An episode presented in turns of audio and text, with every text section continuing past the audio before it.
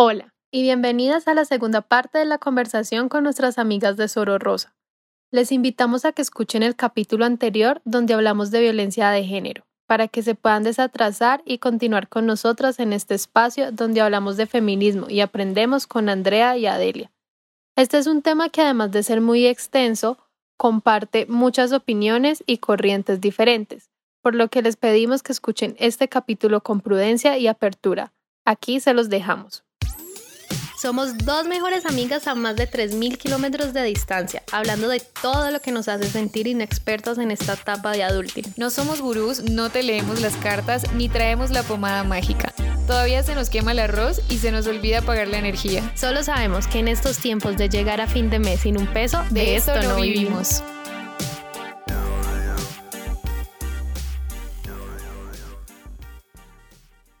Y pues con esto entonces yo quisiera cerrar esta parte de, de violencia de género y que comenzáramos a hablar entonces de, de esta otra parte bonita que nace yo creo que muchísimo en parte pues por, por todas estas situaciones que, que ya hemos hablado y es el feminismo y entender un poquito entonces de parte de ustedes chicas pues qué es el feminismo y, y de dónde nace este concepto como, como para empezar al derecho. Eh, pues el feminismo para mí es un movimiento para las mujeres, por las mujeres, es un movimiento político que busca igualar las condiciones de los seres humanos, de alguna manera, porque como hemos hablado, combate es un movimiento que busca resolver las desigualdades que vienen de un patrón de discriminación histórico por el hecho de ser mujer. Y si nos vamos a poner más locas, este, una de las cosas que, que porque el feminismo tiene que moverse. El feminismo nunca ha sido inamovible. O sea, por eso tenemos la primera, la segunda, la tercera y ahora estamos en la cuarta hora de, ola del feminismo, donde la prioridad se inserta el tema del feminicidio, ¿no? Porque ya le pusimos un nombre, ya lo podemos combatir, pero incluso ahorita, en esta cuarta ola que surgen nuevos debates como el tema de las chicas trans y cosas así, que aunque no es central, estamos ahorita en una lucha de que el feminismo sea más interseccional lo que hemos dicho, que es un movimiento que no es únicamente unidimensional, porque en el momento en que lo volvemos unidimensional y nos casamos únicamente con la teoría, no vamos a ser mejores que los religiosos. Y entonces ya, por ejemplo, ya empiezan los debates de quiénes son los sujetos políticos del feminismo, ¿no? Y pues, en primer lugar, somos las mujeres, pero también podemos hablar que para derrocar al patriarcado se tienen que generar nexos o no nexos, sino si hay peleas en común y son peleas afines junto con otros grupos del espectro.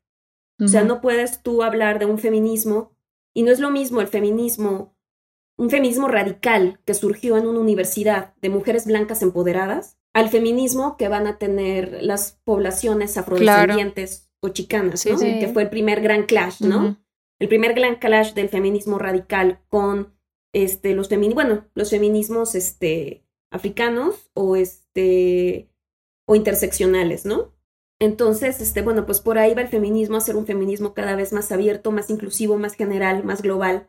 Eso es lo que yo veo y tengo esperanza. Precisamente el extremismo que están alcanzando ciertos grupos eh, en su antagonismo a la comunidad LGBT creo que nos tiene que llevar a este camino donde ahora sí que tiene que ganar las mejores intenciones. Entonces esa es como que la fe que yo tengo y que qué bueno que aunque parezca una confrontación, se esté dando estas discusiones, ¿no? Porque siempre nos han enseñado, y también eso es algo de género, y aparte de género y de conducta completamente conservadora, evitar la confrontación. Y no, la confrontación es necesaria para resolver puntos e incluir más gente y más voz. Falla gigante. Entonces, para mí eso es el feminismo. Eso para mí es el feminismo, es la búsqueda de la igualdad y toca muchos puntos muchos, muchos puntos, porque sí, el feminismo es para las mujeres, y un movimiento que surgió de las mujeres, pero repito, habemos mujeres negras, mujeres blancas, mujeres indígenas, mujeres heterosexuales, mujeres lesbianas, mujeres bisexuales, mujeres trans, mujeres de todo tipo, pobres, ricas y demás. Entonces, así yo lo definiría, pero es más fregón Andrea para dar conceptos cortos y bien porque es súper analítica. Yo me voy al rollo. No, o sea, estoy, estoy 100% de acuerdo, ¿no? Con lo que dice Adelia. Nada más me gustaría como decir que además de que hay distintas olas y va cambiando a lo largo del tiempo, también es muy distinto entre regiones, entre países. O sea, mientras que en países desarrollados están peleando por derechos eh, sexuales, por por eh, la legalización del aborto, cosas así, nosotras en Latinoamérica estamos peleando literalmente porque no nos maten, ¿no? No nos sí, maten. nada Pues más. sí, como exactamente, es lo Solo único que vivir, pedimos. Ya después vendrán las demás Ya- luchas. de ahí, ¿no? mejor dicho, en Pero- adelante es privilegio, o sea, ya. Exactamente. O sea, entonces, no pues, vayamos lejos. Las feministas en Arabia Saudita hace poco peleaban por el derecho a manejar, Ajá. a treparse un coche y manejarlo ellas. Es Qué que impresión. nosotras, de pronto, digamos, de alguna forma y todos ya somos privilegiadas por haber nacido en esta época, y, digamos, no nos tocó pasar todas las luchas para votar, o sea, Sí, para tu derecho a decidir, o sea, y eso no, no pasó hace mucho, está cerca igual. No, entonces eso también creo que es importante. claro. Una amiga mía que es historiadora dice que tu, ay, ¿qué te hubiera gustado ser? ¿En qué época te hubiera gustado nacer? Mierda. Y ella como Qué historiadora dice, ni madres, güey, yo nazco después de los 70 porque antes de los años, del 1970 estaba de la chingada ser mujer. No había cómo, por más que te lo era soñaras. horrible ser mujer. Qué horror. Claro. Por ejemplo, ella incluso eh, tenía un taller de historia medieval, o sea, ella se está bien loca, se, va más al fondo. Ella, por ejemplo, incluso en el taller medieval, este, te hablaban mucho de, pues, el tema de las violaciones. ¿no? De que, este, violaciones y demás. Y decía que eso era como pan de cada día, pero lo peor es que se llegaban a normalizar tanto que hasta decían, es que era tanta el hambre, tanta la desespera- desesperación, la precariedad, que el último de los problemas en los que pensaba la mujer era me van a violar. Imagínate, era el por grado de precariedad de esa Wow. época de la enfermedad. Entonces decía, güey, o sea, para ellas, o sea, ya era una realidad cotidiana y qué gacho, o sea, imagínense. Y ya desde ahí se permite. pública. Ya sé que más se normalice. Oye, algo, algo de lo que decía Delia que, que me quedó sonando mucho sobre que, o sea, es que también salen muchos tipos de feminismo, como muchas luchas, porque pues no todas las mujeres somos iguales. Tenemos, Exacto. o sea, ten- somos de diferentes razas, de diferentes culturas, de diferentes etnias. Hay, hay un teto que me pareció muy lindo, que de hecho es como una actriz interpretando a. Corrígeme, Adelia, si lo digo bien, Simón de Beauvoir, o cómo se dice? De Beauvoir, sí, Simón de De Beauvoir. Beauvoir. perdón, perdón, mi francés. Sí, sí, latin- tú hazlo latinizado, de Beauvoir. De Beauvoir. Sí, porque si nos Mm. ponemos franceses es de Beauvoir. Ah, no, no Beauvoir, llego hasta no. allá, o sea, no me pidan tanto.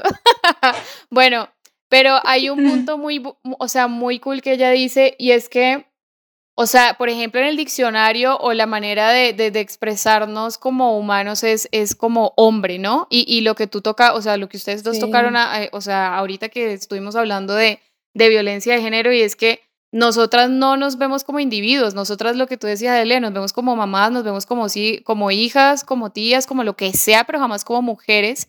Y, y entonces, ¿cómo es de fuerte?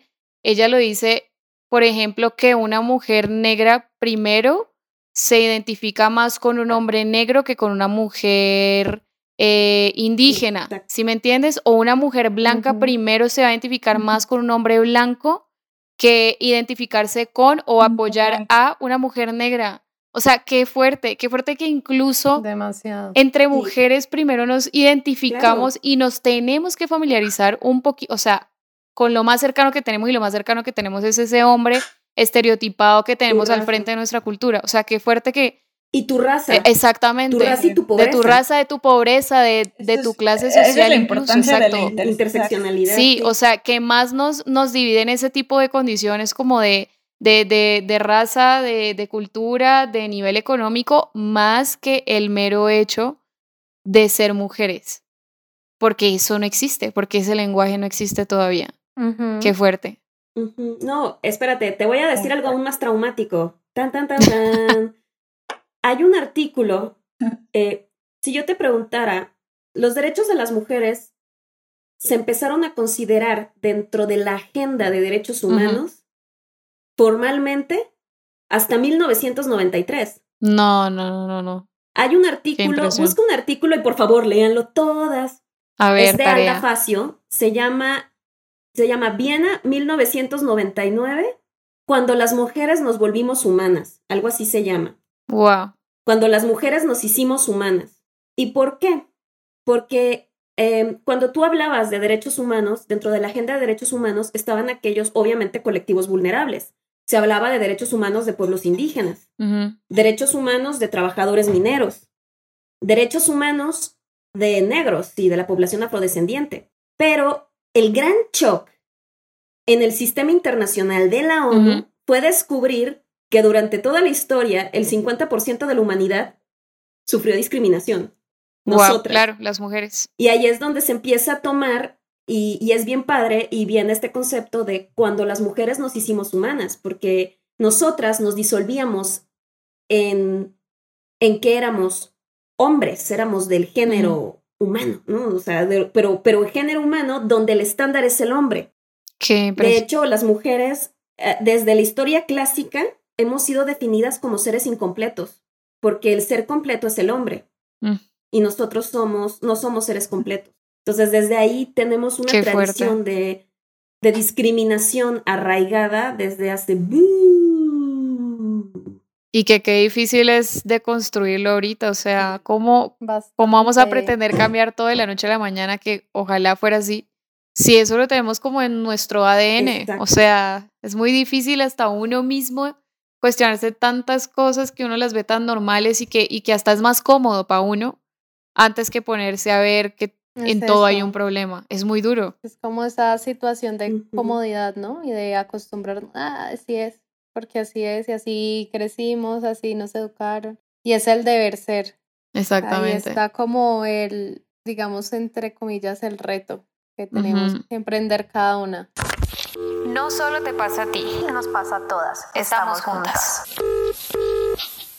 Yo quería preguntarles, ya sabemos que hay diferentes tipos de feminismo, pero ¿cuáles, por ejemplo, les, les es más fácil de pronto como que separárnoslo y aprender un poquito de los diferentes tipos de, de feminismo que hay? O sea, ¿y por qué? ¿Por qué existen? Andrea es buenísima resumiendo. Andrea, porfa, tú. sí, digo, yo, yo no soy una experta en la teoría de los feminismos. Eh, la verdad. Tenemos una integrante muy buena, que es Liz, de hecho nos dio un taller sobre lo mismo. Luego le pedimos un material, pero no sé, o sea, empezaría, creo que Adelia sí lo puede contestar mejor, ¿no? Pero nada más antes de que se pase a describirlos de manera como más teórica, yo sí diría que ahorita, al menos desde mi punto de vista y como yo me identifico, yo estoy eh, pues con el feminismo interseccional, que algunas personas dicen que es una rama, no sé cuál es el punto de vista de Adelia, para mí sí es una rama para, y una herramienta al mismo tiempo, hay personas que dicen que solo es una herramienta, a mí es las dos y es con el que me identifico, y es justo por todo esto que hemos estado platicando, ¿no? La importancia de tomar en cuenta todos los contextos para, para, para seguir la lucha. ¿No? Hay, hay, no sé, por ejemplo, ahorita el feminismo que está siendo más criticado es el feminismo blanco, el feminismo de techo de cristal, que es aquel que por lo general en el que están envueltas las mujeres blancas, privilegiadas, porque justo sus luchas son muy distintas a las de una mujer precarizada, racializada, ¿no? Entonces, pues bueno, ese es otro tipo de feminismo. También tenemos el feminismo decolonial, que pone el énfasis sobre sobre estas, sobre las personas racializadas y todas las opresiones, también como de clase, o sea, no solo de raza, sino también de clase. Este, y pues bueno, no sé cómo quieras complementar, de No, la verdad es que creo que hiciste un muy buen resumen. Hay muchísimos tipos de feminismo este, y, por y yo también considero que el interseccional, el interseccional se deriva de las aportaciones que hicieron las poblaciones, precisamente las afrofeministas, las feministas racializadas de Estados Unidos, porque decían, sí, muy chingona tu teoría radical de las universidades blancas, pero adivina qué. Ah, porque, por ejemplo, muchos feminismos son 100% separatistas. Sí. Nosotras solas como mujeres, que no sé qué. Y en cambio, ahí llegan las africanas y dicen, sí. por ejemplo, por, darte un ejemplo reciente, el Black Lives Matter. Sí. Ni modo que las, afrofeministas dijeran, no, no me voy a meter porque hay hombres en esa iniciativa. No. ¿Por qué? Porque tienen la cuestión de raza. Y es lo que siempre hemos dicho. Y por eso el, para mí el feminismo interseccional se, se deriva de estas aportaciones de las feministas chicanas y de las feministas afro de Estados Unidos. Pero que el feminismo interseccional sí considera las diferencias de todas las mujeres, pero siempre con puntos en común que es el respeto a la igualdad y obviamente la parte del, este, pues del control de tu propio cuerpo, ¿no? O sea, esas, las que se llaman feministas pro vida, lo siento, no, esas, no quedan. Eh, perdón, lo siento. Ay, sí, se me hace que el tema del aborto es, es un tema, es un tema que no es canjeable. No es canjeable. O sea, y aparte porque el feminismo interseccional es muy, muy respetuoso de la experiencia de las mujeres como, yo como lo definiría, como agente de su propio desarrollo. Sí. Cuando tú te vas a lo mejor por otras ramas del feminismo que tienen un corte nada más puramente académico, y me ha pasado verlo en campo, es de, ay, las indígenas. Como un sujeto de, como un objeto, un, no su, como un objeto sujeto de caridad. Sí, sí, sí. No de que las indígenas pueden marcar su rumbo. Si tú llegas y como que les abres los ojitos, pero ellas tienen la capacidad de moverse. Y tan es así que, que hay mujeres indígenas feministas que quieren cambiar el tema de usos y costumbres de sus pueblos. Y para ellas es muy importante la preservación de su identidad indígena, a la vez que introducen estas nuevas cosas, estos nuevos conceptos de igualdad, de libertad de las mujeres y empoderamiento de las mujeres. Entonces, sí, el feminismo interseccional, y creo que es la rama que más identifica a la, a la colectiva, es, este, es el feminismo interseccional, porque aparte la interseccionalidad es considerada una herramienta, que es de que considera todas estas, este, estas distintas dimensiones del ser mujer. Y aparte, pero también la interseccionalidad, y eso es lo padre, la interseccionalidad, como herramienta te permite analizar eh, y ser aplicable no solamente a mujeres, sino a distintos grupos. Pero en sí el feminismo interseccional, como el feminismo, se enfoca en todas las diferencias que tienen las mujeres. Entonces, es muy padre porque el feminismo interseccional por ejemplo, es más respetuoso con las trabajadoras sexuales. Ajá. Con las trabajadoras sexuales, eh, que es un tema que a mí de verdad me pega mucho porque tengo amigas que son trabajadoras sexuales y que son niñas inteligentes, no son unas descerebradas y son personas capaces de gestar su propio desarrollo y que de hecho son más activistas que muchas chicas que las condenan, ¿no?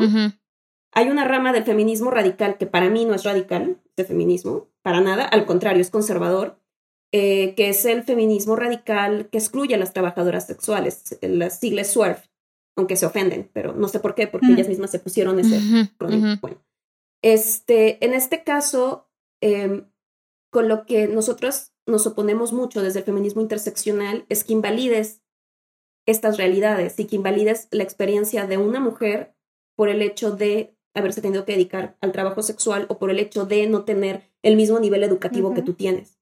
Tú no puedes invalidar las experiencias de otras mujeres y creo que eso es lo más padre del feminismo interseccional. Y te puedo hablar de, y por ejemplo, aclarando la cuestión del trabajo sexual, es muy importante como feministas, por favor, los invito a todos. Una cosa es trata y otra cosa es trabajo sexual autogestionado. Son dos cosas muy distintas. Sí, sí, sí. Y sí, a mí si tú me preguntas personalmente la idea del trabajo sexual de que una mujer sea como un commodity, pues sí está gacho.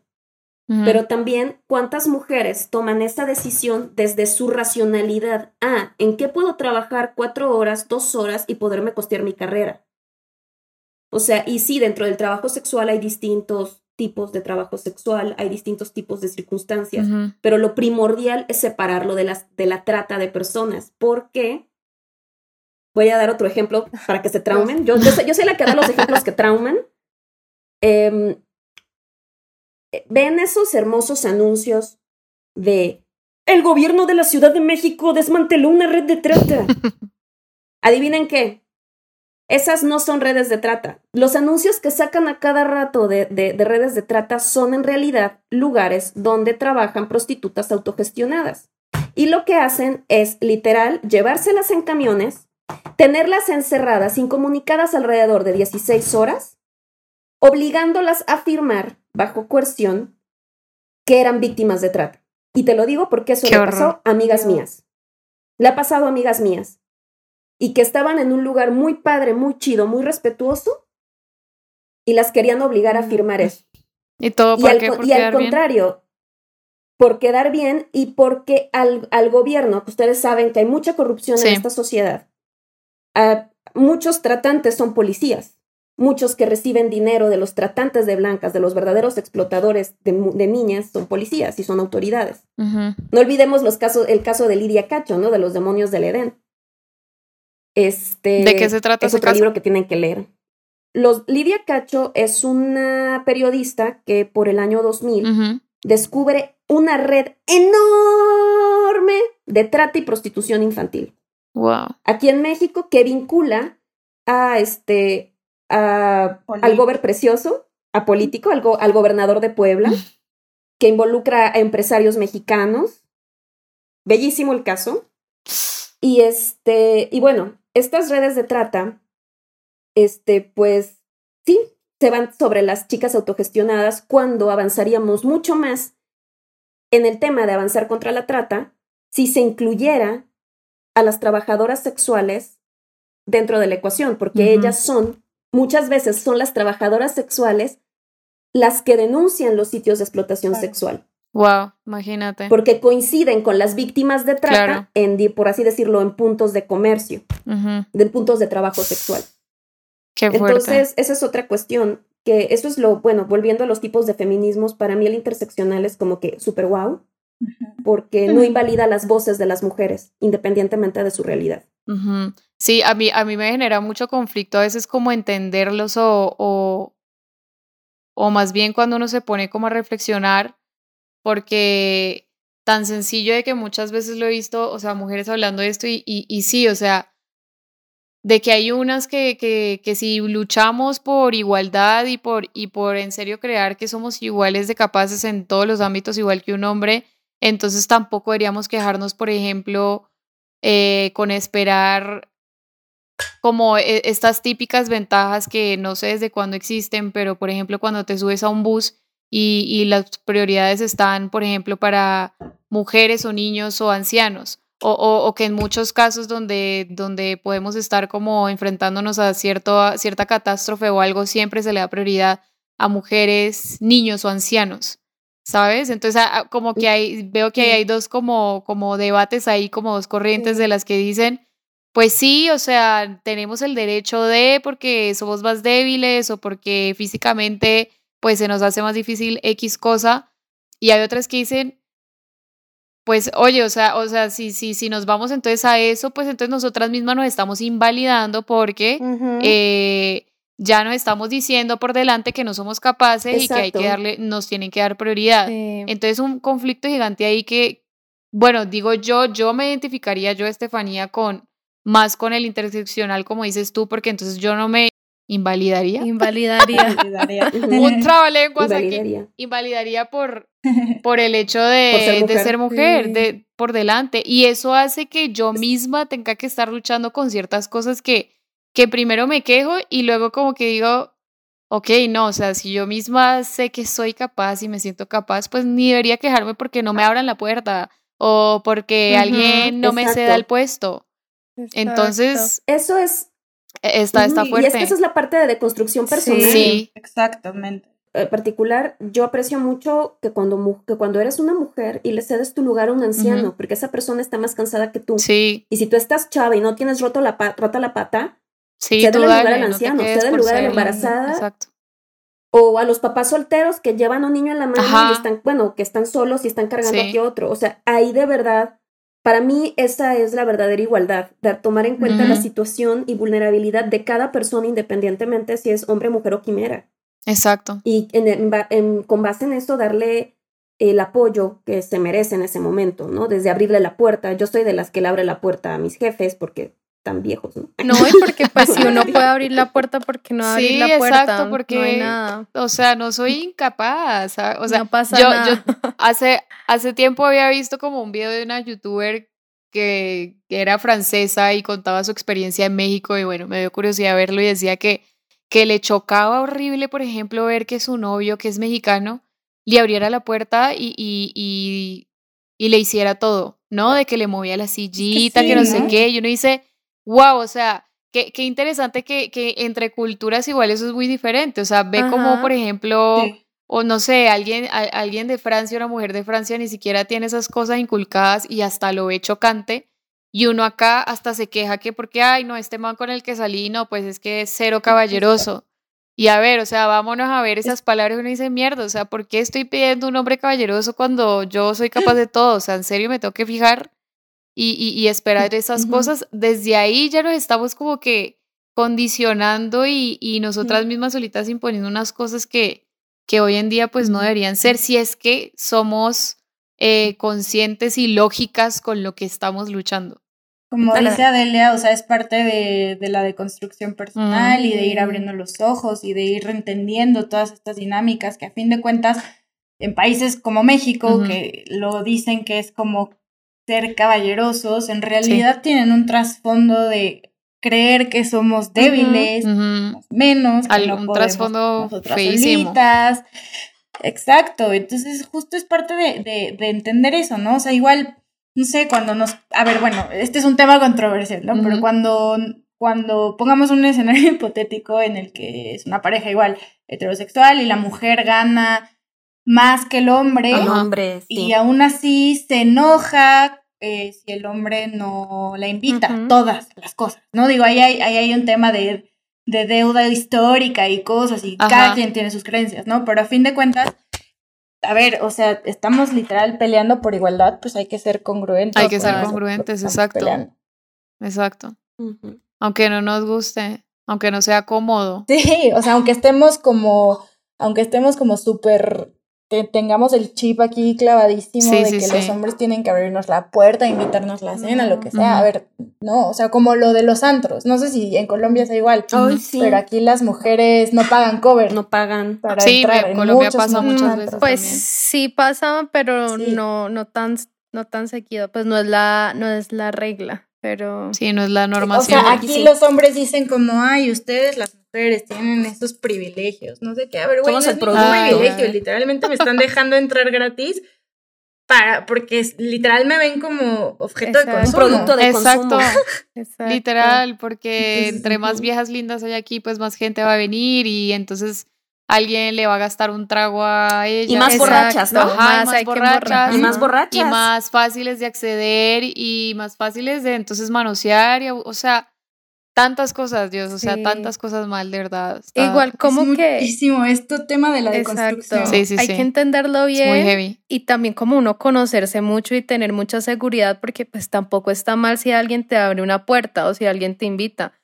Tampoco vámonos a extremos, o sea... Sí, tampoco es para que nos emputemos porque llegue un man de la nada a abrirnos la puerta, ¿no? Que yo siento que eso pasa también. Está el otro extremo de que ya por todo está como ¡ah! Es que eso es como lo que de pronto se generaliza mucho como el feminismo, digamos como que se sacan unos ejemplos que como fuera de contexto y se hablan de unos casos que uno dice, Dios mío, pero ¿dónde sacaron eso? Yo creo que, y es opinión mía, y eso invito a todas en su deconstrucción, en el momento en que tú te empiezas a concebir a ti mismo como un individuo, a considerarte a ti misma como un individuo, a un ser humano, Ajá. cuando piensan en lo de la puerta, en lo que me invitan o no me invitan, en el momento en que tú te empiezas a concebir como un ser humano independiente y un ser humano completo, tú lo que te vas a relacionar a través de la reciprocidad. Ajá. Yo voy a ser amable con mi pareja, con un hombre que es amable conmigo. Si él me abre la puerta, porque un día se me adelantó y me abrió la puerta, el día de mañana él puede estar cargando una caja o lo que sea y yo le voy a abrir la puerta también. Exactamente. Y yo le voy a cargar sus cosas, yo un día se torció el pie, yo voy a hacer esto por él o lo que sea. Y sobre todo en el tema del dinero, a mí se me hace muy importante, pues sí, o sea, si estás con una pareja, el tema es de la reciprocidad y, y también incluso, nuevamente, he visto casos donde donde la mujer gana más y que el varón es el que se tiene que quedar a cuidar a los niños y atender la casa porque tienen muchos niños y demás. Sí me ha tocado ver dos, tres casos en mi vida así.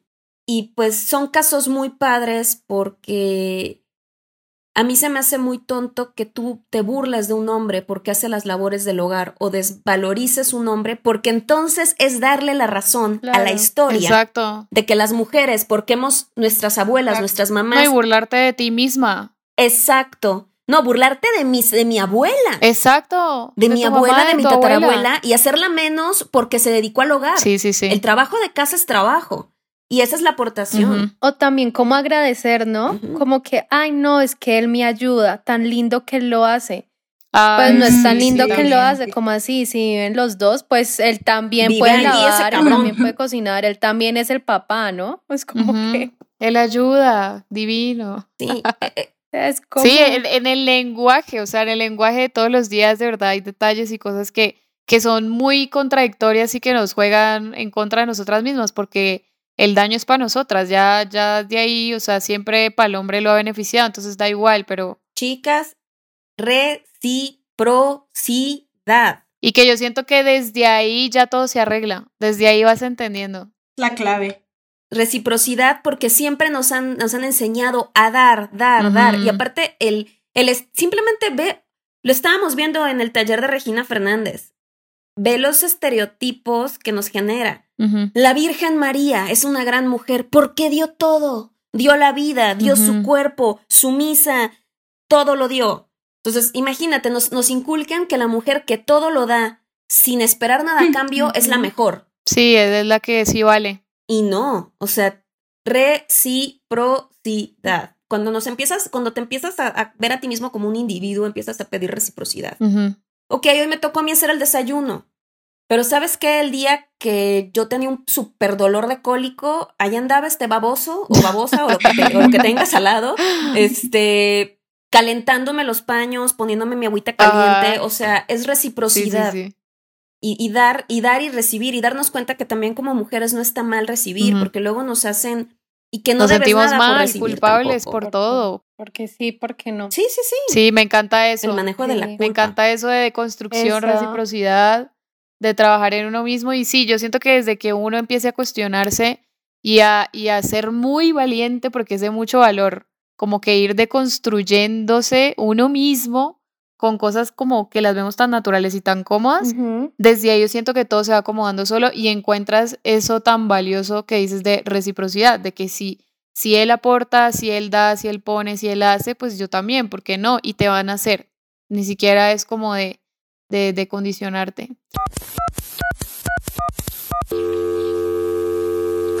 No solo te pasa a ti, nos pasa a todas. Estamos juntas. Y, me gustaría entonces llegar también a, a, esta parte que eh, nos regalen tips, nos regalen recomendaciones, libros, películas, algún documental, serie. Sí, de pronto como enfocado a empezar a entender esto del feminismo y a conocernos más como guiados en esa línea. Sí, yo creo que, o sea, muy básicos. Si quieres, Ade, yo digo los básicos y sí, ya te los básicos. acá. No, no, no, no, es que dímelo, di los básicos porque lo que yo leo son manuales. O sea, y con mucho gusto luego les paso la lista de manuales que les recomiendo, porque como yo estudié política pública y justicia de género, yo sí me voy a lo técnico manual. A y sí también he leído lo filosófico. he, leído manuales, más que nada. Yo soy muy cuadrada técnica. Así, pero, pero libros tal cual, así de pensamiento, es, los tiene más claros Andrea que yo. Sí, digo, yo iba a decir más como literal, si, si tienen una amiga que, que no se siente cómoda definiéndose como feminista o no saben, o, que, o tienen una amiga a la que quieren como empezar a meter al mundo del feminismo, pues yo les recomendaría el de todos deberíamos ser feministas.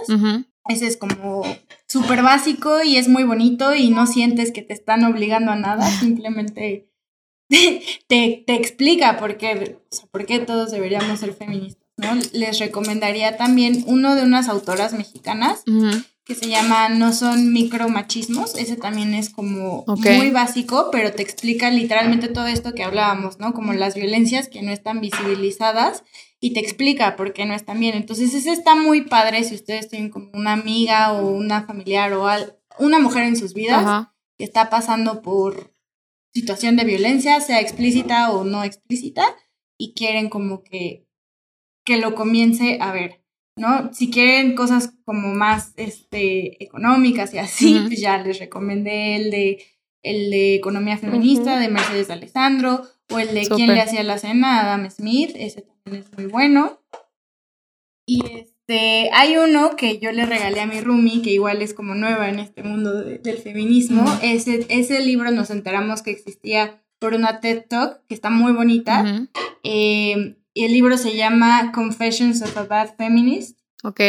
Y Ajá, ese justo como que te habla de todas estas como contradicciones también de las que hemos estado hablando y cómo enfrentarlas y cómo abordarlas. Entonces ese también está padre para todas esas dudas que, que van saliendo en el camino. Y pues todos los de Nuria Varela creo que también son muy buenos como un paso introductorio a la teoría. Esos sí son un poquito más teóricos. Entonces, esos están bien ya cuando pasas como el. el, cuando te pasas el feminismo para Cuando ya te enamores del tema. Súper. Yo sí recomiendo de Simón de Beauvoir.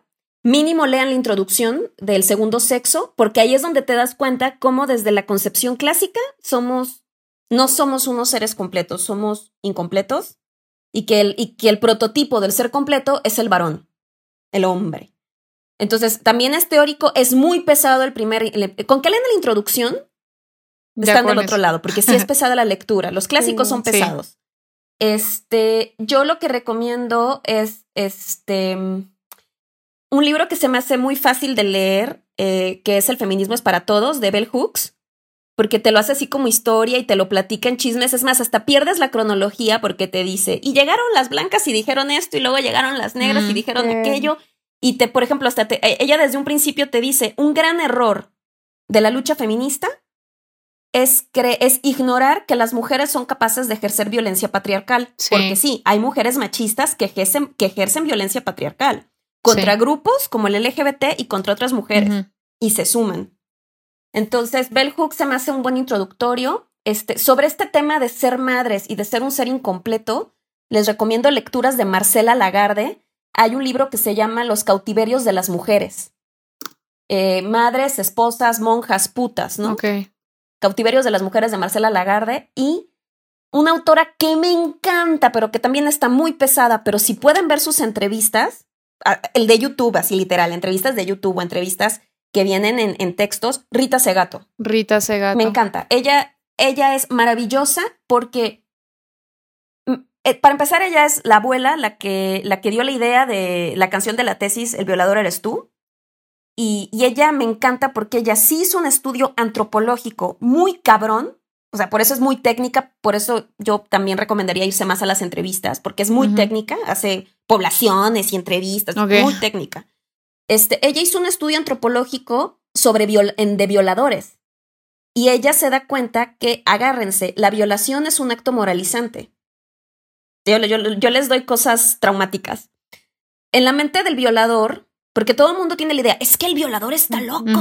Sí, hay violadores que son clínicamente locos. Pero generalmente el violador es un ser racional que sabe que lo que hace es ilegal, pero en su mente lo que él hizo no está mal porque es un acto moralizante. La violé porque tenía falda. Ah, sí. O sea, la, violación como un acto de control, de castigo, porque la violé porque tenía falda pues la violé porque, porque estaba en la noche. Está haciendo lo correcto, ¿no? La corrijo. Exacto. Entonces, la violación como un acto de poder y moralizante. Rita Segato tiene un montón de rollos, de este, un montón de rollos. Me encantan también las entrevistas de Angela Davis, porque Angela Davis, que es la pantera negra del feminismo, o sea, ella, ella era de las panteras negras, o sea, ella es la muestra que puedes participar en la lucha de, de derechos civiles de la población afrodescendiente y la lucha feminista. Y de hecho, Angela Davis trabaja mucho, aunque es feminista, en temas de masculinidades. No, de, quitar la masculinidad tóxica. Entonces, este, Rita Sagato, Angela Davis. Y este, y si quieren saber qué tanto nos odia el mundo entero, hay un libro muy bueno, muy bueno, que se llama El delito de ser mujer. De Elena Arrazola. Ese es un libro que hace un estudio de las condenas de mujeres y hombres homicidas. Y se llama el delito de ser mujer porque te muestra cómo el sistema de justicia se ensaña más con la mujer, así haya matado en defensa propia. Wow. O, o, incluso si la mujer actuó de manera hiper, hiperracional, de voy a matarlo así, lo voy a envenenar así, muy chingona la mujer para matar al marido o quien sea, viene de un patrón de abuso. Y aún así el sistema de justicia se ensaña. Entonces es el delito de ser mujer y otro hecho traumante. Investiguen lo que es el Maleus Maleficorum. El Maleus Maleficorum es un libro del siglo XV que prácticamente se transforma en un en una base de cómo actualmente se hace el derecho y cómo se implementa el derecho. El Maleus Maleficorum es un libro religioso que es para juzgar brujas. Ok. Y adivinen qué, todo el sistema de justicia parte de que la mujer miente. Y por herencia de este pinche libro, del cual se basó varias corrientes del derecho, es la parte de victimización. Si es mujer está mintiendo y por eso mucha gente cuando tú llegas a poner tu denuncia de violación, de asesinato, de lo que sea, te cuestionan, ¿no? De intento de asesinato, te cuestionan. Entonces, el maleus maleficorum y toda la explicación de cómo las mujeres somos cagadas por el sistema de justicia, disculpen mi francés, es, viene muy bien resumida en este libro del, del, delito de ser mujer de Elena, de Elena Azaola. Ok. Muy bueno. Y y este, bueno, Ritas de Gato son las que se me ocurren ahorita. Al rato se me van a ocurrir más locuras, pero son las que se me ocurren ahorita. tenemos igual ya. Pero bueno, aquí tenemos material, mejor dicho, como para un mes entero ponernos muy juiciosas todas a estudiarlo. Un mes, Dios, yo creo de que hecho, podemos compartirles, Andrea, hay que compartirles la biblioteca virtual que tenemos. tenemos una biblioteca que hicimos de juntar PDFs. eso sería lo máximo. Eso está muy chévere. Pero así no sabes, o sea, es una, yo no la, no, no está enorme. Y son de puros PDFs gratuitos que están en internet. Eso está genial, de verdad se los agradeceríamos mucho si nos comparten porque de verdad que chévere informarnos y yo creo que eso es lo que hay que hacer, o sea, compartir, ser abiertas con, con y, enseñar todo y lo que quisiera dar un mensaje, quisiera comentarles algo, algo que nos unió mucho al comité, a las chicas que estamos en el comité de organización de Sororosa. Somos de perfiles muy distintos, muy distintos, pero algo que nos unió es que dijimos queremos que esta colectiva sea muy técnica. No queremos que sea una colectiva doctrinante de te tienes que casar con la teoría radical que dice que la gente que LGBT es mala o algo así. No. Sino es, tenemos que poder citar autoras, poder citar libros, poder citar fuentes y por eso tenemos todos este, pequeño acervo.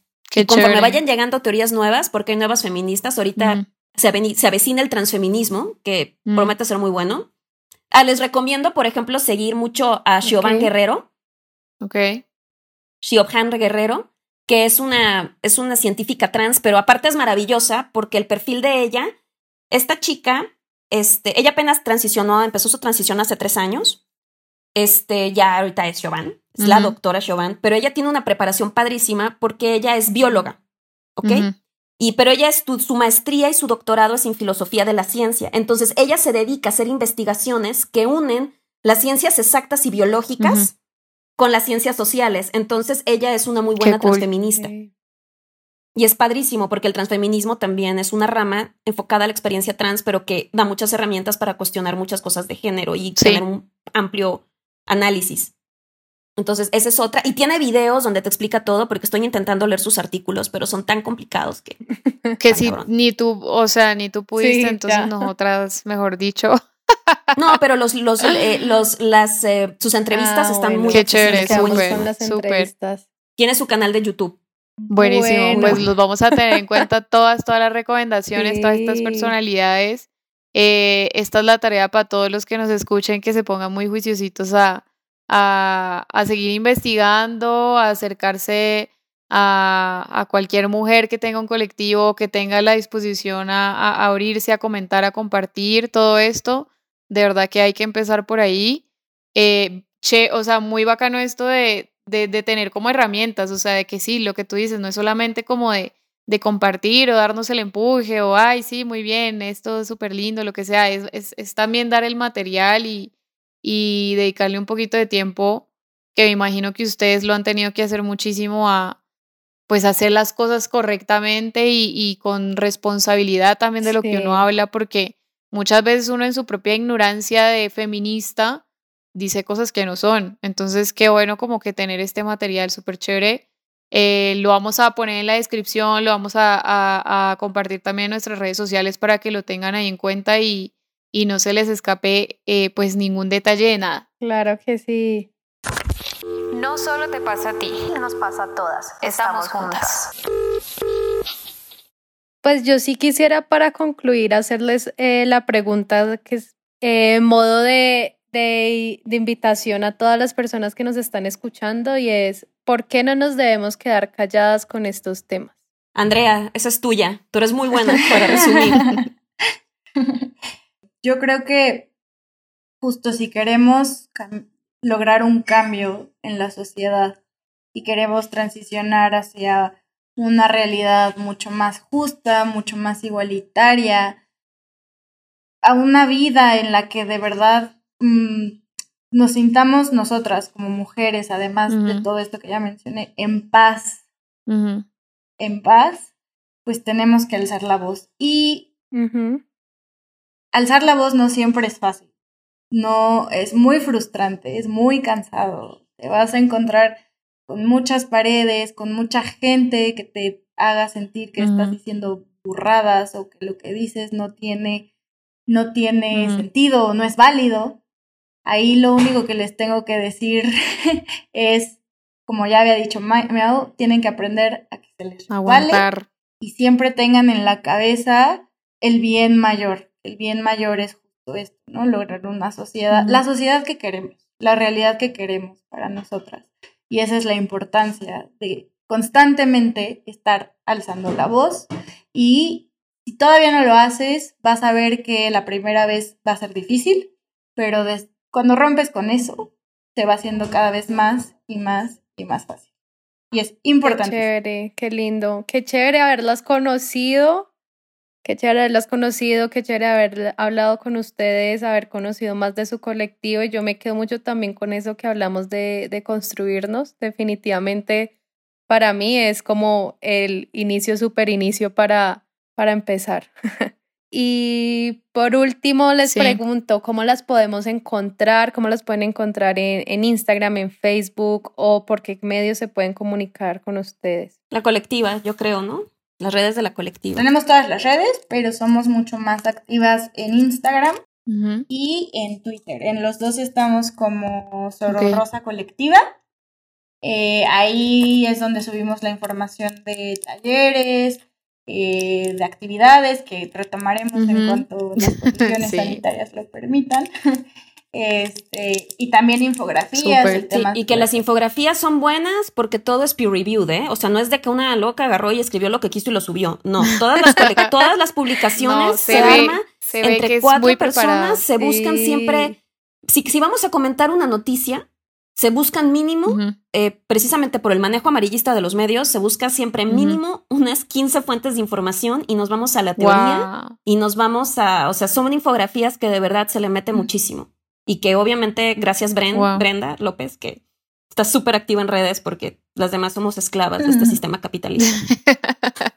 Está difícil con la vida Godín. Sí, de verdad, eh. síganlas. Nosotros, pues nosotros las conocimos primero como nuestro, por nuestro medio personal y dijimos, wow, muy chévere, de verdad nos llamó mucho la atención eso y eso fue lo que dijimos como que ellas son con las que queremos. Ay, muchas gracias. Ellas son y, y ya definitivamente fue concluido, demostrado que sí era. Que sí son, muchas gracias por enseñarnos. Esto fue en serio una masterclass para nosotras y para todos los que están escuchando, seguramente que sí. Ah. De verdad, qué información tan valiosa, eh, sus opiniones, todo lo que saben, en serio, qué lindo que lo puedan transmitir, que nos lo enseñen, que nos lo hayan mostrado con tanta paciencia y, de verdad con tanta pasión todo lo que hacen. En serio, muchas gracias, gracias por estar acá. Gracias por darnos todo este tiempote largote para, pues, para hablar, para compartir, para compartir con todos los que nos escuchan. Eh, y pues nada, invitamos a nuestros oyentes que, que si esto les gusta, les mueve, eh, sigan a este colectivo, eh, sigan a todos los colectivos que se encuentren, creen el suyo, seamos más amigas, o sea, dejemos la competencia entre mujeres. Eh, ahorita lo que necesitamos es estar más unidas que nunca, eh, apoyarnos muchísimo y pues compartan, compartan estos capítulos con, con esas mujeres cercanas que, que piensan o, o, saben que de pronto tienen un problema y que necesitan de pronto eh, apoyo y abrir un poquito los ojos, pues yo creo que este es el material súper adecuado para empezar. Sí, llegaron al lugar. Muchas gracias a usted. muchas gracias. por la invitación. Gracias, gracias, gracias, Bueno, pues nos veremos en unos próximos capítulos, amigos. Muchas gracias por escucharnos. Muchas gracias por escucharnos. Bye. Bye, bye. Bye. Y así concluimos la segunda parte de esta conversación y definitivamente masterclass que tuvimos con nuestras amigas de Soro Rosa. Esperamos que hayan aprendido y reflexionado como nosotras. Gracias por acompañarnos hasta aquí y recuerden compartir estos capítulos con sus amigas, hombres y mujeres. Nos vemos la próxima semana con el último capítulo de este especial de feminismo. Si te gustó lo que escuchaste y quieres saber más del contenido del que estaremos hablando, encuéntranos en nuestras redes sociales como arroba de esto no vivimos.